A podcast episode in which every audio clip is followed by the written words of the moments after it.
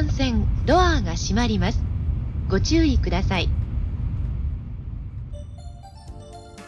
Boa noite, boa madrugada. Aqui noite alta, quente, dias muito quentes, 35 graus, com um sol bastante escaldante. E a gente escapando do sol com boné, entrando em lojas, procurando ar-condicionado, dentro do metrô ar-condicionado, museus e nas reuniões mais frio um pouquinho, dentro de casa também mais frio.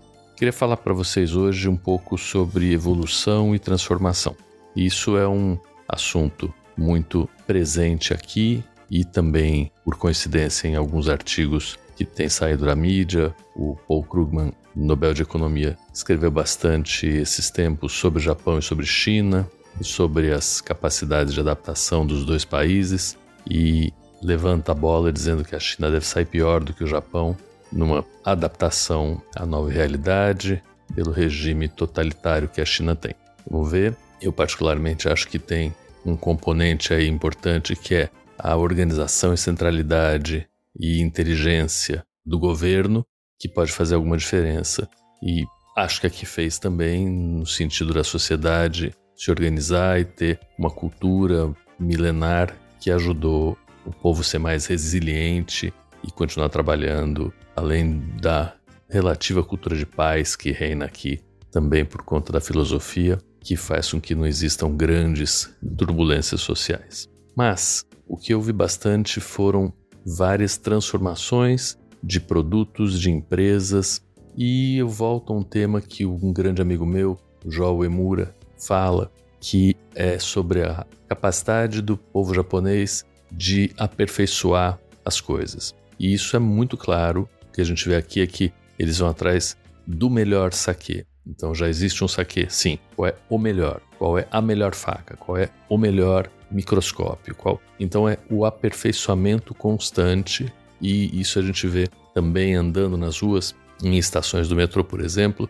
Parece assim, bom, não tinham mais nada o que fazer, o que inventar. Estão inventando agora por qual vagão eu vou entrar e o que vai ter quando eu vou sair daquele mesmo vagão na estação. Então é, é assim, é o aperfeiçoamento de cada coisinha que já existia antes. Isso em inovação se chama inovação incremental. E a gente, em geral, dá pouca bola, já falei disso. Mas aqui a coisa é um pouco mais séria, um pouco mais escalável e o país se fez muito em torno dessa inovação incremental com uma qualidade muito grande. Em relação a empresas, existe toda uma história cultural da empresa e algumas que eu visitei, Topcom, por exemplo, Sony uma outra, vem de um histórico de um fundador que tinha uma solidez tecnológica em alguma área, ou que ele trouxe de fora, ou que ele tinha desenvolvido, não importa, e que ele foi aperfeiçoando e acoplando, vendo outros mercados possíveis. Por exemplo, a Topcom. Então, a Topcom no Brasil ela é bastante conhecida por equipamentos oftalmológicos de alta qualidade e de alta resistência. Um preço que há algumas décadas ele era mais apetitoso do que os aparelhos alemães e com uma durabilidade, uma, uma precisão, uma confiabilidade muito alta também. Então, fez bastante sucesso e ainda faz na oftalmologia brasileira. Essa empresa começa, e eu fui visitar, como uma empresa de terreno de ótica para ver aonde que os terrenos eram mais planos, de aonde que era possível plantar, muito em relação a instrumentos de medição. Esses instrumentos de medição que começam aí com localização espacial e claro que isso hoje se transforma em GPS, continua sendo um certo DNA da tal da Topcom. E aí hoje ela faz GPS com altíssima precisão, com dois ou três sistemas de satélite que funcionam ao mesmo tempo, para tratores em agricultura de precisão. Olha que coisa interessante. E ela saiu para o ramo da ótica, porque para essas medições de terreno precisava de uma ótica relativamente precisa. Então ela anda também e vai para o lado dos instrumentos óticos. Lâmpada de fenda, autorrefrator, tem microscópio, tem vários instrumentos óticos que vão para esse lado.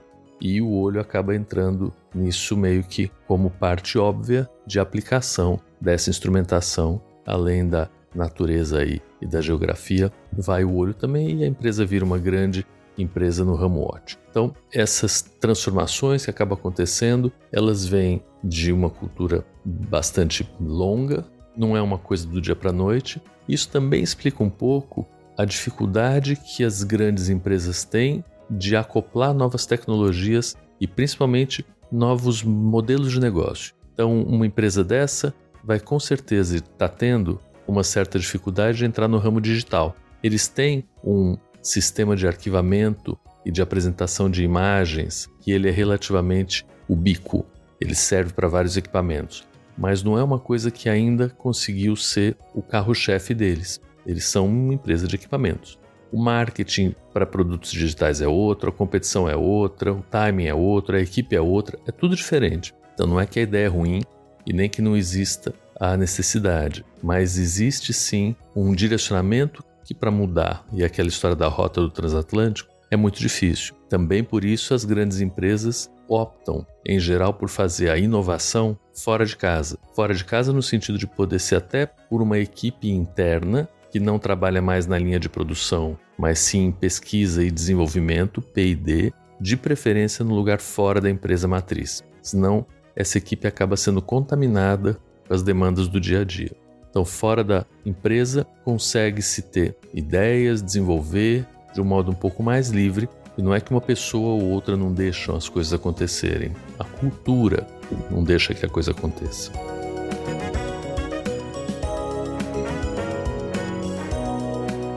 Segundo lugar onde eu, que eu queria chamar atenção e falar um pouco com vocês sobre transformação e evolução.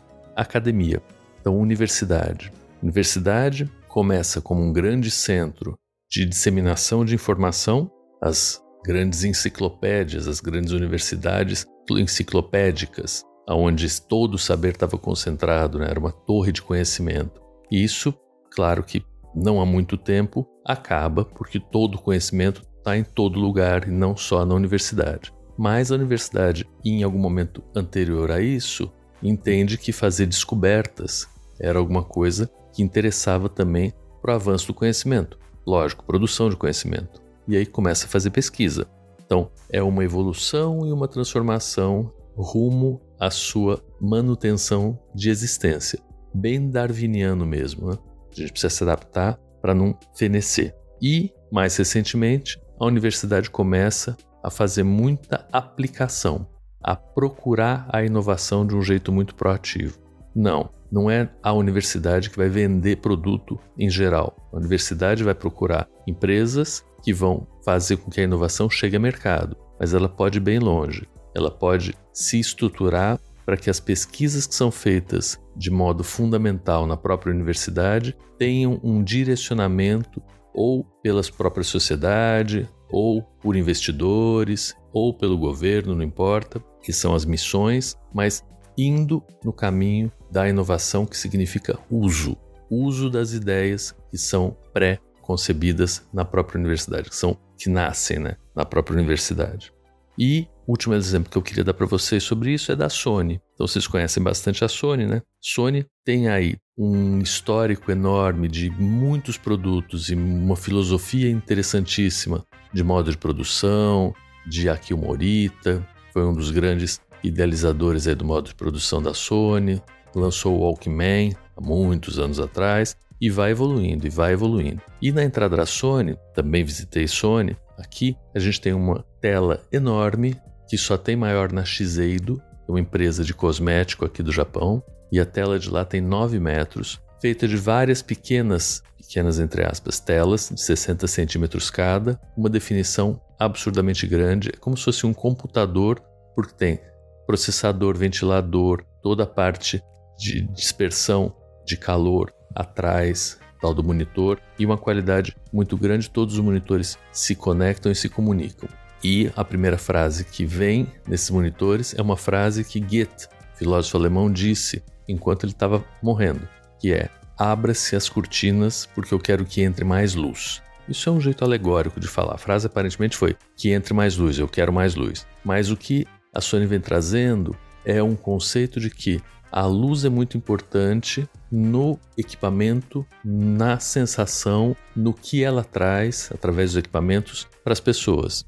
Esse é muito o conceito, né? É muito o jeito da Sony lidar com o que ela traz desse lugar visual. Ela tem também coisas sonoras importantes. E aí um outro lugar também da empresa muito interessante que eles estão montando palcos sonoros que vocês podem fazer a partir de qualquer equipamento de som e não necessariamente dos equipamentos muito sofisticados deles. E isso é através de software. Então essa empresa tem mais facilidade de migrar para software, para digital, do que a Topcon, por exemplo, de instrumentos, como eu estava falando para vocês. Mas o que a Sony me uh, mostrou e que me impressionou muito foi a entrada na realidade virtual. E aí o que eles trazem é a colocação de uma realidade paralela muito semelhante à real, lógico, e uma certa separação ainda da gente da realidade paralela e da realidade mais presencial. O que eu estou querendo dizer é que existe um ir e voltar.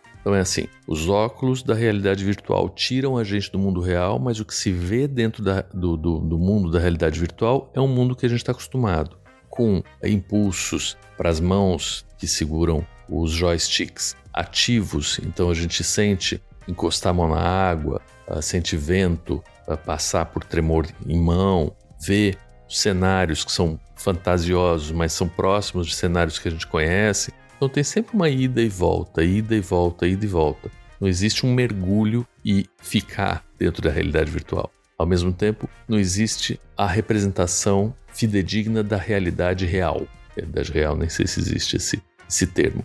E isso também se vê nos robôs que ela produz. Então ela produz um robô cachorrinho que é muito simpático, tem um olho grandão e cada olho dele dá uma certa expressão baseado na sobrancelha, no tamanho da pupila e na posição da pupila também.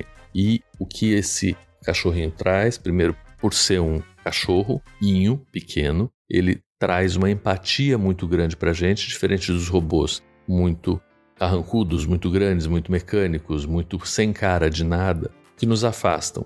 Então a grande sacada, no meu modo de entender, foi essa: foi fazer um robô empático, que é um cachorro. E esse cachorro vem numa embalagem, que é uma embalagem que tem ele deitado como se estivesse numa caminha. Ah, então abre-se a embalagem e não tem plástico, não tem nada. Tem o cachorrinho deitado como se estivesse dormindo e você acorda esse cachorro e ele tem um monte de expressões, ele responde, ele late, ele reclama, ele vem atrás, ele se auto energiza, ele volta né, para a bateria dele, para o pódio dele quando acaba a energia dele.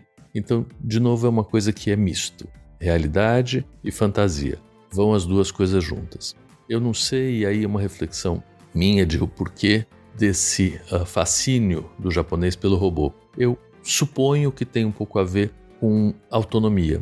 Então, se busca muita autonomia por aqui. Nas máquinas de rua, você pedindo sem falar com ninguém e não se conversa.